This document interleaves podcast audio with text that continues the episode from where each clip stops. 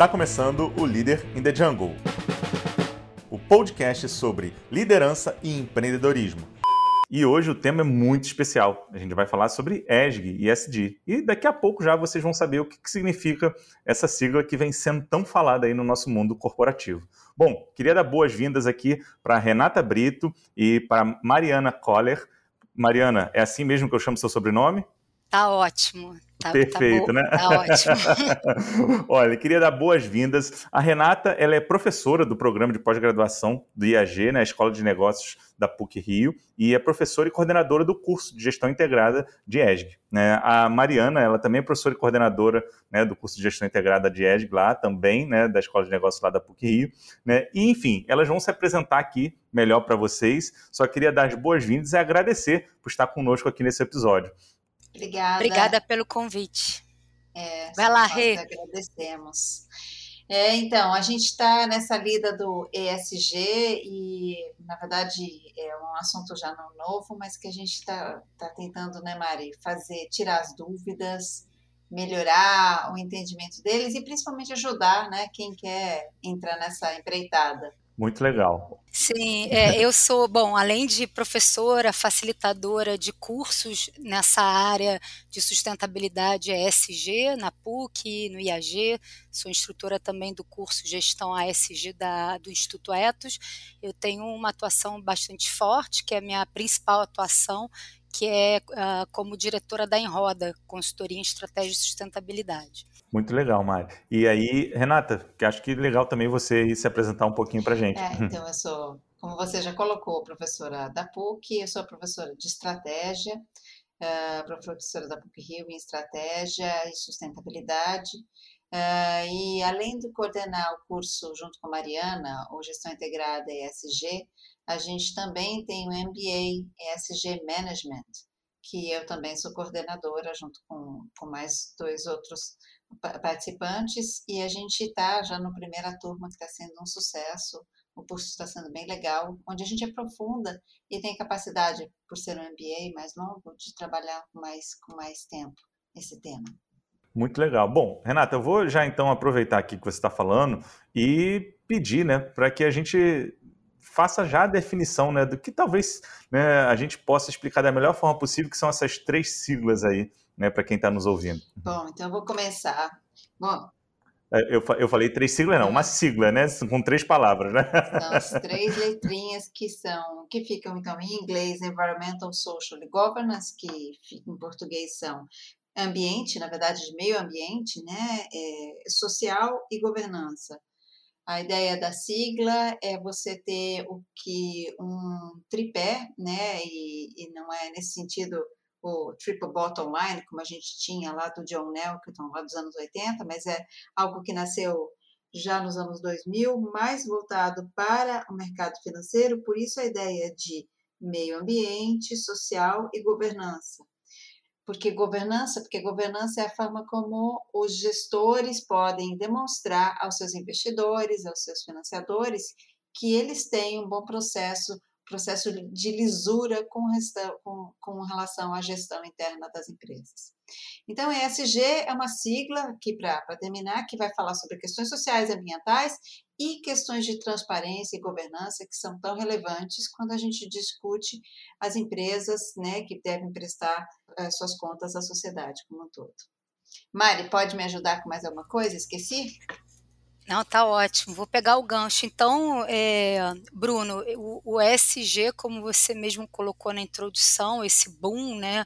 A gente é um acrônimo onipresente aí no LinkedIn, nos jornais, etc. Ele tornou-se realmente um requisito essencial de fazer negócios, né?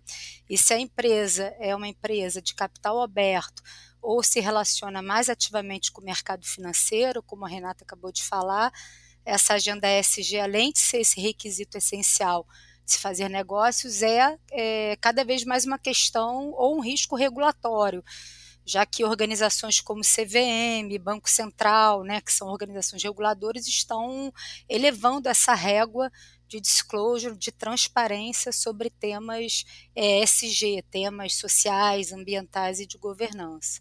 Muito legal. Eu vejo que, na verdade, então assim, a gente já tem é, um mercado que acaba já regulando, ou seja, essas práticas, né? E pedindo isso, vamos dizer assim, os investidores olhando com né, para quem está sendo investido, grandes empresas e assim por diante, é, remunerando né, e até precificando boas práticas né, de governança como essa, correto? Isso, a ideia é exatamente essa, que os investidores e financiadores, né, credores e investidores, eles estão cada vez mais preocupados com dois aspectos, né? Uh, primeiro, um aspecto de risco, primordialmente o um aspecto de risco que advém de questões sociais e ambientais que antes não eram olhadas. Obviamente, sempre se olhou o risco do ponto de vista financeiro, né? A sua capacidade de pagamento, a volatilidade de preços, mas o que é mais novo nessa equação, hoje no mercado financeiro como um todo, é você entender que questões sociais e ambientais, elas vão além de, ó, oh, seria bom, bom ter, né, a cereja do bolo, mas agora elas estão exatamente na massa, né? Elas, estão, elas fazem parte daquilo que pode fazer uma empresa ter sucesso ou não sucesso, e não é no futuro muito longo, né? Aspectos como mudanças climáticas são são riscos que são assim é, eventualmente é, de curto prazo, curto médio prazo. Então, primeira uma questão que o mercado, como você diz, regula, né? Ele está precificando o risco e segundo, ele possivelmente também a gente espera, isso está tudo tá tudo no começo, né? Mas enfim, ele vai também premiar quem tem uma boa gestão, né? quem está na frente, quem se antecipa.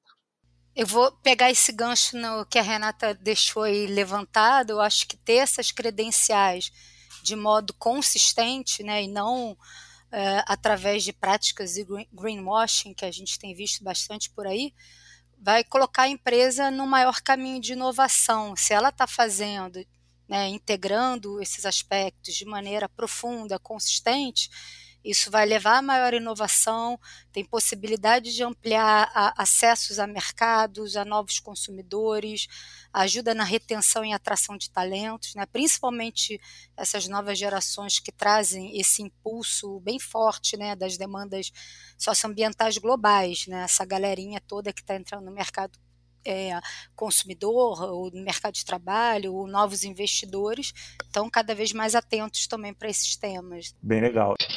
E assim, eu vejo é, que hoje, por exemplo, na, se pegar uma plataforma da XP, né, uma plataforma de investimento, você já tem fundos, né, fundos de investimentos com a própria sigla, né, é, ESG, ou seja, são fundos que investem em empresas que reconhecidamente têm práticas né, hoje já adotadas nessa área e práticas transparentes. Então é como se vão dizer assim: olha, eu estou é, colocando aqui um fundo no qual você pode investir em empresas que tenham práticas é, já consolidadas nessa área. Isso pode é, significar que sejam empresas que tenham uma maior sustentabilidade e talvez tenha um potencial, vamos dizer assim, é, menor risco para o seu investimento a longo prazo. Será que meu entendimento, quando eu olho né, para um. Até quando isso já chega, por exemplo, para o mercado financeiro, para pessoas físicas como a gente, ele é correto? Então, Bruno, ele é, assim, ele é. De forma geral, você está tá, tá certo. Uh, há algumas questões ainda. Primeiro, obviamente que a, a sigla ESG é uma sigla Uh, a gente tem siglas que esse processo não é novo e tem um processo, e, e, que já nasceu os primeiros fundos de investimento socialmente responsável que buscavam aí o que você está falando de sustentabilidade eles são dos anos 70 então não existia nem essa sigla ESG é, e então assim a busca de sustentabilidade não é uma uh, não se inicia com ESG e, mas mais, ela, o que se inicia com ESG é uma busca mais, mais profunda de mensuração de risco. Agora, há um outro aspecto que a gente vai, que eu vou colocar aqui na conta da, da juventude, né, desse, desse, desse tema, que é, muitas vezes, nós todos, e eu, inclusive, como pessoa física, a gente investe em, em, nos fundos ESG e a gente, né, eu agora como professora, faço levantamento sobre o que é que realmente esses gestores né, estão fazendo com relação a esse fundo, e muitas vezes você não percebe uma gestão ESG clara por detrás de, do, dos fundos que são assim nominados. Mas isso também não é um problema só brasileiro. Né? É, o, o próprio uh, presidente da CVM americana, SEC, veio falar sobre isso, falou, olha, falta transparência. E o mercado como um todo está aprendendo. Então, assim, é, novamente, eu vou colocar isso na conta da, da juventude desse tema, que eu acho que está todo o mercado aprendendo, e tem gente falando uh, e não fazendo, e tem muita gente tentando fazer, errando, acertando. É, eu acho que, então, assim, quando você veste no curso, no fundo ESG, o que está por detrás é essa tentativa de precificar questões sociais e ambientais e a governança, a transparência desse, dessa gestão. E então você ter um, né, por tabela, uma gestão um pouco mais responsável, minimamente é, mais uh, menos arriscada com relação, com relação a questões sociais e ambientais. Mas a gente está aprendendo com isso. O que eu quero dizer é que não necessariamente a gente vai ter ali uma certificação de que isso está acontecendo perfeitamente ainda hoje. Né? É, imagino, como todo processo de aprendizado, né? Por mais que a gente olhe isso já há muitos anos, né? A busca por, vamos dizer assim, indicadores que nos tragam sustentabilidade para análise de uma empresa, né, é óbvio que a gente sempre começa a aprender com processos que às vezes são novos. Então, quando a gente fala da prática né, SG, ele acaba sendo, vamos dizer assim, uma prática recente, vamos dizer assim, para gestores, né? Por mais que isso em separado já fosse importante há muito tempo, né? Agora, esse é até um, um tópico né, que eu posso aproveitar e perguntar para a Mariana, que é o seguinte: quando a gente olha, assim, pilares, né, ambiental, social e governança, é, como é que a gente poderia pensar hoje na nossa empresa? É, como é que a gente está em relação a esse frame? Será que seria tudo bem, né? Estar é, tá mais avançado em algum desses pilares e outros não? Como que talvez fosse o primeiro passo, né? para a gente olhar para dentro da nossa organização e fazer uma, uma leitura de como que a gente está em relação a essas práticas. Bruno, olha, se a gente for pesquisar no mercado os frameworks de ESG que definem métricas relacionadas a diversos aspectos ambientais, sociais de governança, a gente vai dar conta de mais de 400 indicadores né, por aí. Então, assim, é uma quantidade muito grande de temas relacionados a esse campo, vamos dizer assim, mais amplo do ESG. É, a minha percepção é que é, assuntos relacionados à governança e meio ambiente contam com maior controle, maior regulação, maior aparato é, regulatório mesmo, né? Enquanto que a gente está aí, é, ainda precisa avançar mais é, em relação aos aspectos sociais, né? Mas assim, né, a, endereçando diretamente sua pergunta, a, essa que fatores, né, que critérios especificamente a empresa vai precisar implementar relacionado ao ESG, vai depender muito do, das suas características, né? O, o, mercado onde ela atua, os seus principais impactos, quem são os seus principais stakeholders, né? A sua matriz de materialidade. Então é a partir dessa visão, né, mais estratégica da atuação da empresa, dos impactos que ela tem, é que a partir daí que derivam os temas mais prioritários e mais relevantes que devem ser é, endereçados estrategicamente na governança, no processo de tomada de decisão da empresa. É, então, isso é fundamental, porque senão realmente a empresa não sabe pra, por onde começar, né? já que são tantos temas relacionados a esse guarda-chuvão de ESG. Legal.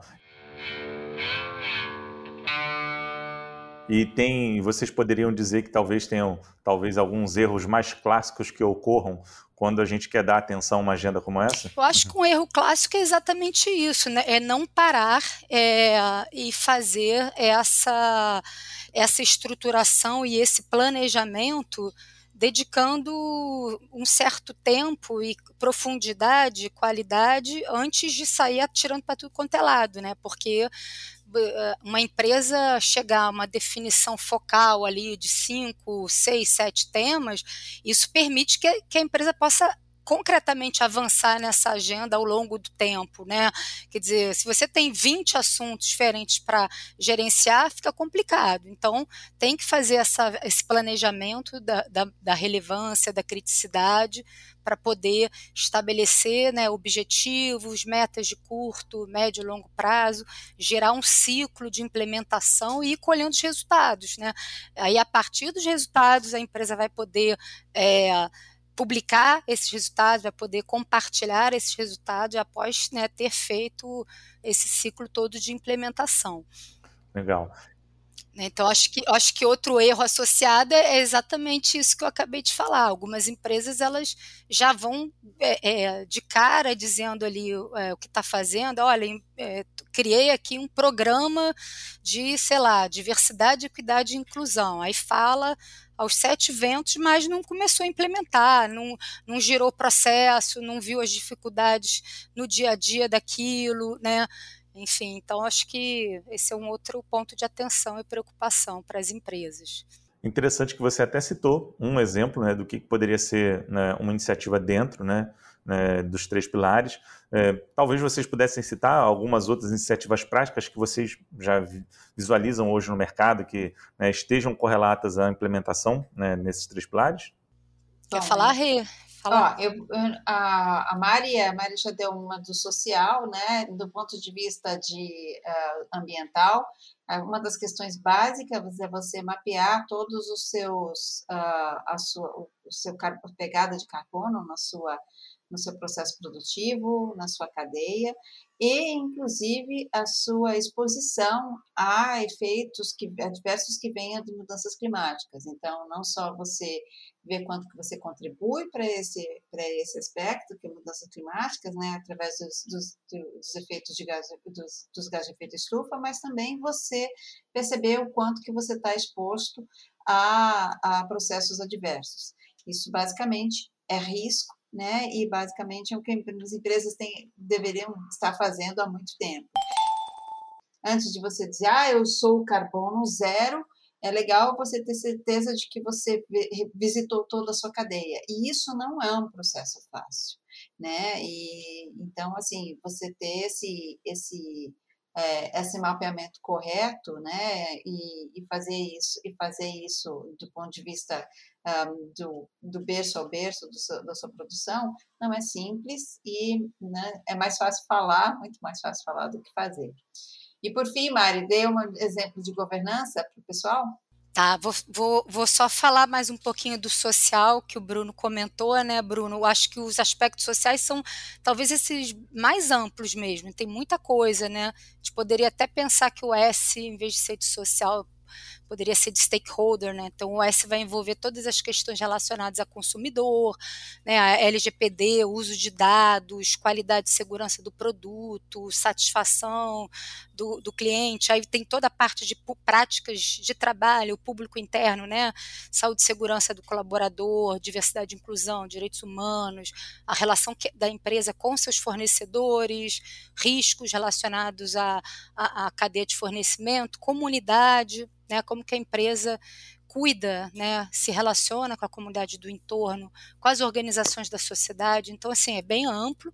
E é, em governança, a gente poderia citar aqui como temas importantes da governança é, esse tópico da transparência empresarial, né, o tópico do, do comportamento ético, né, de todo o sistema de integridade, um programa de integridade, anti-suborno, anticorrupção, né? Então são vários assuntos aí, é, enfim, também relacionados. E mais recentemente, dentro dentro do G de governança, a gente tem visto toda essa pressão é, para que as organizações tenham, de fato, nos seus conselhos, né, nos seus conselhos de administração ou nos seus comitês de assessoramento também maior diversidade, né? Porque como que uma companhia vai é, avançar numa agenda ampla como essa, né, sem colocar para dentro lá da sua governança corporativa membros que possam refletir sobre esses temas, aportar conhecimentos especializados, né,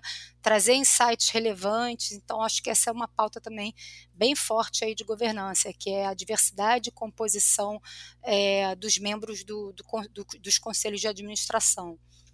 E só para terminar, porque tem esse, essa questão de membros de conselho tem, tem dado uma certa popularidade para empresas que querem fazer um, coisas inusitadas, né? E você chama alguém diferente para participar do, do conselho, mas os estudos que falam hoje tanto desse aspecto de diversidade no conselho, mas como diversidade como um todo dentro de empresa, o que, que eles vão dizer?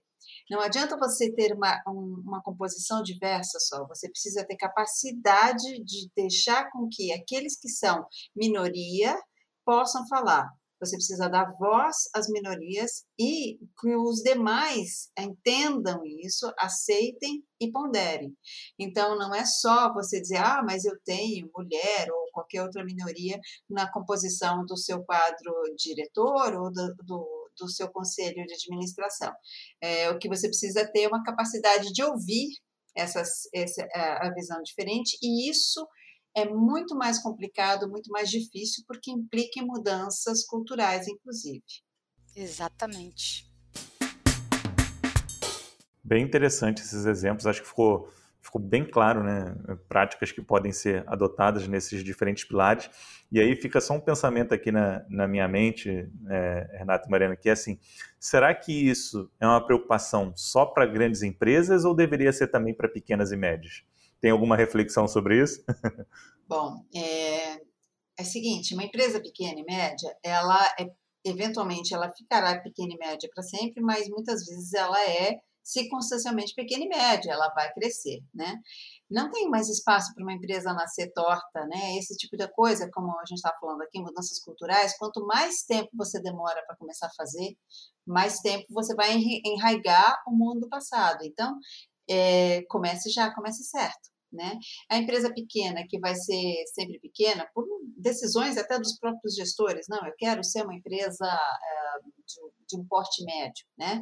É, mais uma, de novo, né? a Mariana comentou lá no começo sobre atrair talentos, sobre você lidar com um novo público que está aí. Se não dá para você fazer isso com a, mente, com a mentalidade antiga. Então, assim, comece certo, comece pensando diferente, comece pensando na frente, né? Porque isso fica cada vez mais difícil de mudar.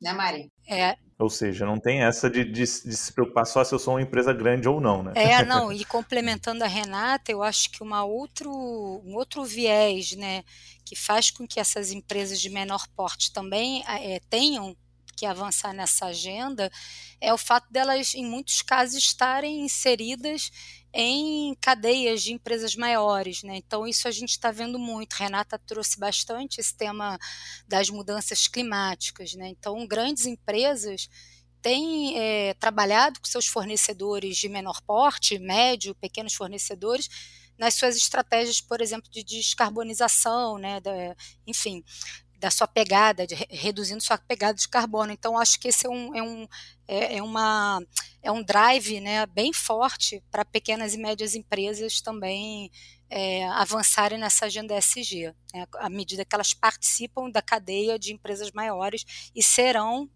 né, é, demandadas para isso, para mostrarem as suas credenciais nesses temas né, socioambientais. Bem legal. Agora, um, um, uma reflexão nesse ponto, né, que vocês estão até citando agora sobre a evolução de uma empresa e tudo mais, do aspecto cultural. A gente sabe que né, para qualquer organização, qualquer tipo de mudança cultural é um desafio. Né? Então, a gente fala aqui muito, né, eu falo muito sobre a questão da cultura de aprendizado dentro das organizações e, e o desafio que a gente tem de transformá-la né, frente ao momento que a gente vive.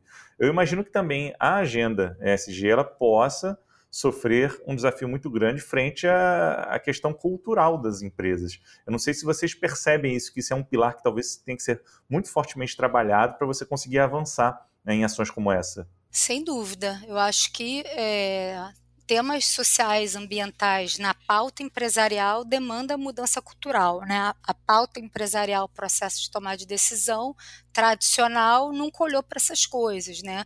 E aí a gente está é, nesse estado né, ambiental, uh, nesse estado de coisas no, na sociedade, por conta disso, né, também, né, do papel das empresas de nunca se verem como causadoras né, de, de, todos esses problemas que a gente vive. Então, sem dúvida nenhuma, é um processo de mudança cultural.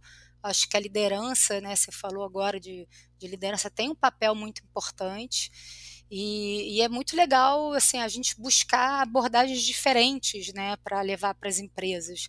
É, enfim, nessa aprendizagem desse tema. Eu acho que é um tema que pressupõe necessariamente uma visão sistêmica, né? Então, a empresa que tem aquela maneira super cartesiana de decidir as coisas está lascada, né? Nesse ambiente do mundo VUCA, volátil, ambíguo, incerto, né, complexo, mais do que nunca é, demanda-se uma visão do todo, né, uma visão sistêmica, de um entendimento mais complexo do ambiente. Então, a gente está caminhando, né, a gente está realmente caminhando, é um processo de mudança cultural, que a gente está passando todo mundo junto, sociedade, cidadãos, né, pessoas, empresas, poder público.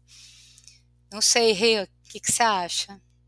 Eu concordo com você, é perfeito. Eu acho que essa, essa mudança, ela exige mudança de cultura e a gente vê, assim, só, enfim, acrescentar um, pequeno assim, a gente tem relatos de empresas né, que têm familiares, onde você percebe uh, as gerações mais antigas, eventualmente, sendo mais resistentes a esse tema, né, questões são, ah, poxa, isso é moda, já falaram isso antes, né, e, e as gerações mais novas percebendo, não, peraí, isso tem, isso tem, uh, ah, um, ah, não veio, não é uma moda, veio para ficar, o que, que a gente precisa avaliar, né?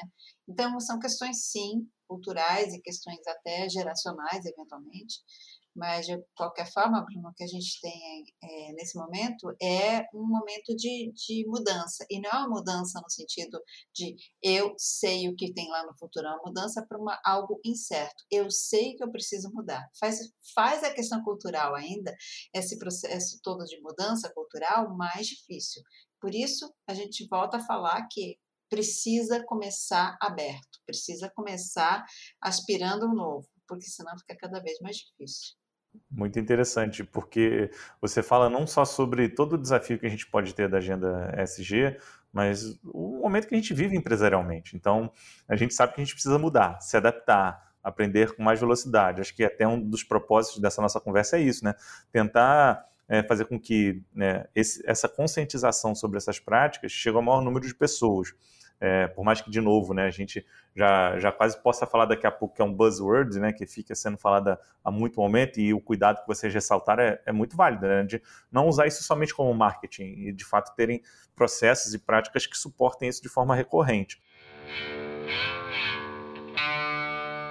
Agora, eu fico imaginando, né, por mais que talvez hoje seja um tema novo, entre aspas, né, será que vocês já conseguem mapear, assim, algumas tendências, algumas coisas que a gente já possa ficar atento, né, até para a evolução de discussão desse tema?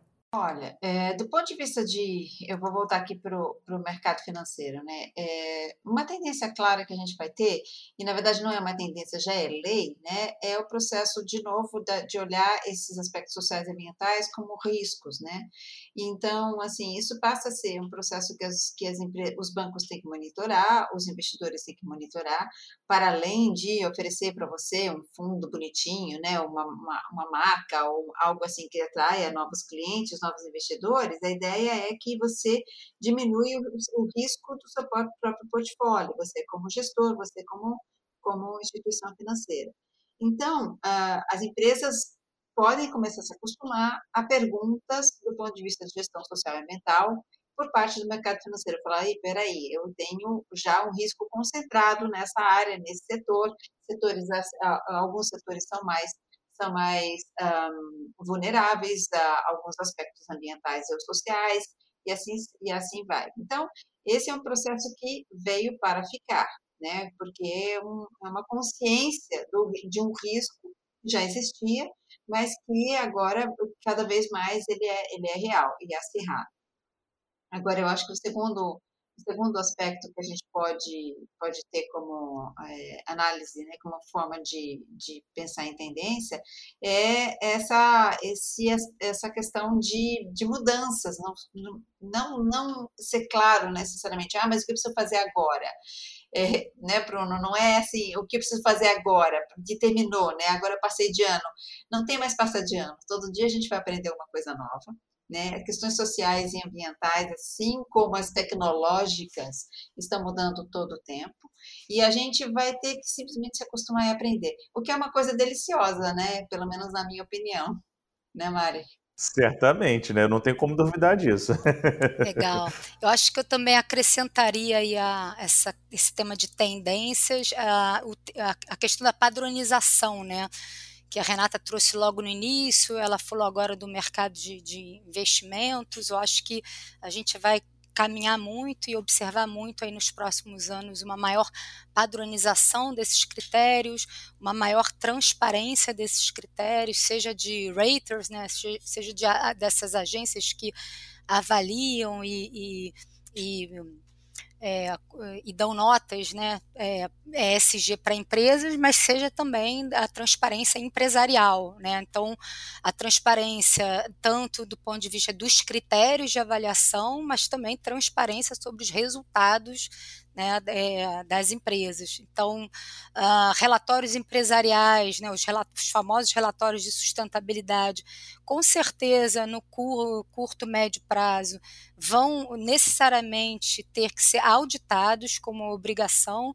Né, então, a mesmo rigor que todas as companhias têm, né, que passam lá pelas Big Five, pelas eu não sei se é five, se são four, é, essas grandes empresas de, de auditoria contábil, financeira, o, a mesma tendência vai acontecer né, com, com temas é, SG. A gente vai precisar, para ter o conforto né, necessário da sociedade, né, empresas, investidores, para eles terem conforto em, em, em olhar para aquelas informações e falar, não, elas são é, verídicas, né, são lastreadas por práticas, for, tem que ter lá um selinho de, um, de, auditores independentes. Né? Então, todo esse tema, padronização, transparência, auditoria, regulação, eu acho que isso continua para frente, né? sem dúvida nenhuma.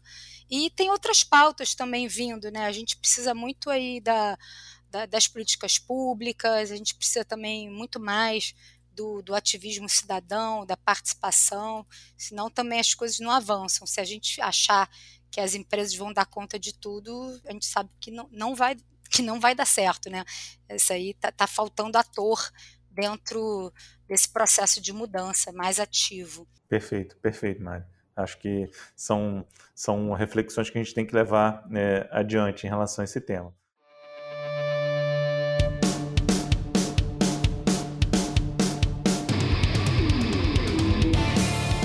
Bom, a gente vai aqui para o nosso quadro final, então, agora, em que eu vou fazer algumas perguntas e vocês tentem aí, é, responder para ver se seguia a gente um pouquinho mais nesse tema. Talvez a minha sugestão aqui, né, como nós temos duas convidadas hoje, a Renata e a Mariana, a, gente, a Renata pode começar, depois a, a Mari pode complementar, ou como vocês também preferirem, né? Vamos lá? Pode ir, vamos lá. Vamos lá. Um livro talvez, ou até algum material que possa inspirar aí algumas primeiras leituras em relação a esse tema? Uhum. Eu gosto muito de, é, de literatura mais acadêmica, então eu, eu, eu, eu, eu, gosto muito da pesquisa do Ecological Economics, que é um, um, um periódico nessa na área de sustentabilidade, de ecologia, né, economia e ecologia, e que faz perguntas bem profundas sobre essa, esse processo de adaptação. Mari. É, acho que na linha da Renata aí, de literatura de livros assim, um pouco mais robustos, eu citaria o Capitalismo Regenerativo, do John Elkington. Legal, boa. Bom, já duas excelentes referências. Teria alguém, ou, né, assim, seja uma instituição ou pessoas que a gente pudesse seguir, né? Porque hoje também é uma forma da gente estar tá consumindo né, conteúdo de forma constante, aí seja via rede social ou alguma referência que a gente pudesse aí seguir para se inspirar um pouco mais sobre o tema? Eu acho difícil seguir uma pessoa hoje nesse, nesse tema, honestamente. Eu não sou personalista e não vejo, não vejo hoje uma pessoa dando conta desse tema como um todo.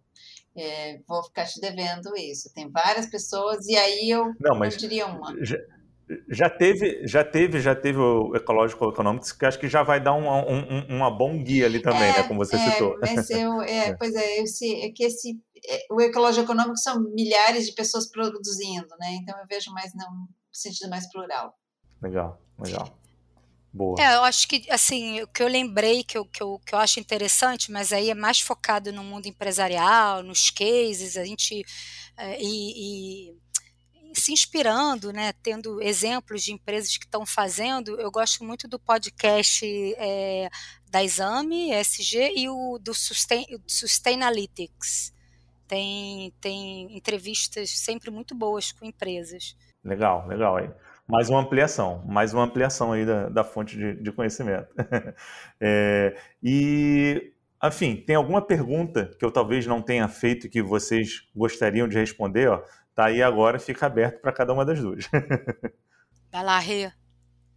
Ah, eu, Deixa a parte mais difícil para ela primeiro, né, Maria? a gente cobriu boa parte das questões aqui de, de do, desse processo de, de ESG e como que isso está mudando e, e, o que, que isso vai, vai trazer de diferença. Eu acho que uma coisa que a gente tocou rapidamente, mas é, eu vou só comentar assim, né, é, porque eu acho que tem importante a gente saber que ESG não é necessariamente sustentabilidade do ponto de vista do que foi desenhado pelo mercado financeiro. A Mari falou também sobre isso e eu vou amarrar aqui. É, quando a gente fala em sustentabilidade, quer dizer, a gente fala sobre é, um processo de, de, desenvolvimento onde a gente tenha algo mais, mais democrático, inclusivo, com menos, com menos uh, é, impacto negativo ambiental, mais impacto positivo social. Isso tudo é muito maior do que a agenda ESG, que é uma agenda privada, principalmente. Então, sustentabilidade é um negócio maior, ESG está nesse caminho, mas não necessariamente ESG vai resolver isso. O mandato do mercado financeiro não é um mandato de sustentabilidade, é um mandato de intermediação financeira. Né? E a gente precisa, então, de sociedade civil, de consciência individual e de políticas públicas, muita política pública, para a gente resolver essa parada. Excelente, excelente. É, minha reflexão final vai na linha da Renata, né? Que exatamente, acho que a pandemia ela expôs de maneira muito contundente as fragilidades todas do nosso sistema, a maneira como a gente produz, comercializa, como a gente consome produtos e serviços, é, que nos trouxe até aqui com, com, graves consequências, tudo isso que a gente vem falando, né? Tensões sociais, mudanças climáticas, desigualdades, etc. Então, é, a agenda ESG, ela só será realmente legitimada pela sociedade se ela também se abrir para olhar uh, os desafios da sociedade, né? Se ficar lá só nessa agenda que a Renata falou, né, numa agenda uh, do mercado financeiro, na agenda do umbigo, né, do umbigo empresarial, uh, as empresas vão continuar tendo problemas, né? Elas vão continuar sendo questionadas sobre seu papel, né? Eh, enfim, sobre sua legitimidade, sobre sua legitimidade de operar.